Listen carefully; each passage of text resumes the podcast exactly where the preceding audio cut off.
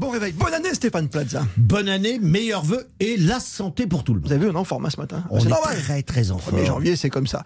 On va, on va s'intéresser à quelque chose de très particulier, mais qui compte beaucoup aujourd'hui hein, dans la vie d'un occupant, d'un locataire, d'un propriétaire. Ce sont les principes à retenir pour un très bon, pour un home staging réussi, si je peux me permettre. Exactement, cinq principes à retenir Christophe. Désencombrer, nettoyer, réparer, dépersonnaliser et décorer sont les mots d'ordre pour un home staging réussi. Bon, en un, donc on désencombre.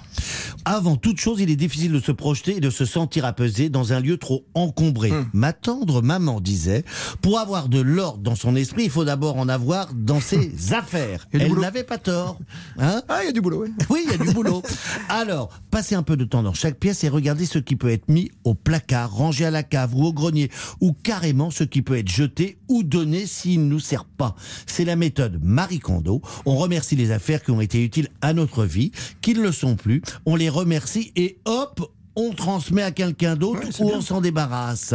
N'hésitez pas à faire le grand tri car l'idée est de valoriser chaque pièce et d'en faire un lieu unique dans lequel il est facile de circuler.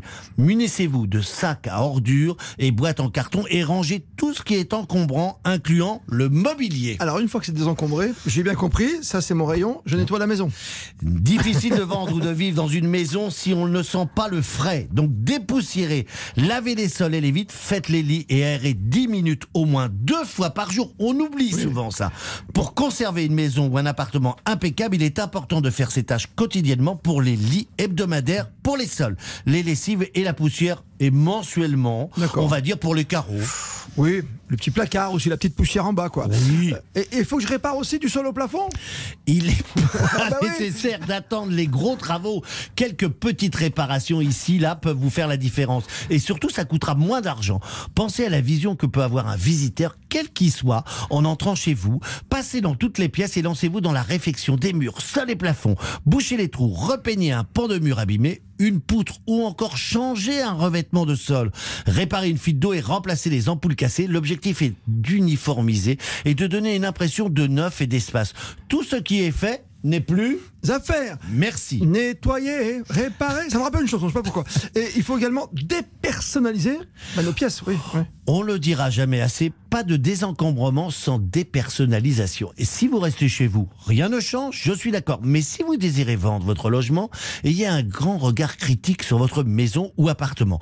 Rappelez-vous que le but est de permettre à vos futurs acheteurs de s'identifier à votre bien. Je l'ai suffisamment répété dans sa maison à vendre ou son appartement, votre goût n'est pas forcément celui des autres. Les futurs acheteurs veulent se sentir chez eux tout de suite, or chez vous, ce n'est pas chez eux. Gardez vos pièces neutres en faisant disparaître des photos de famille, les jouets qui traînent, les collections ou encore les objets déco trop marqués. Le cinquième grand principe, Stéphane, pour ce home staging réussi ce matin. Pour faire en sorte que les visiteurs se sentent bien chez vous, choisissez des teintes claires comme le beige, le blanc ou le gris. Créez des perspectives et uniformisez les sols afin d'agrandir l'espace visuellement. Misez sur quelques objets déco sobres et inutile de faire des dépenses inconsidérées. Changez un rideau très vieux, ôtez un tapis désuet, recouvrez une toile blanche par un miroir, des bougies ou encore des plantes vertes. Des vrais Des Ma vrais mère était fleuriste. On s'en rappelle.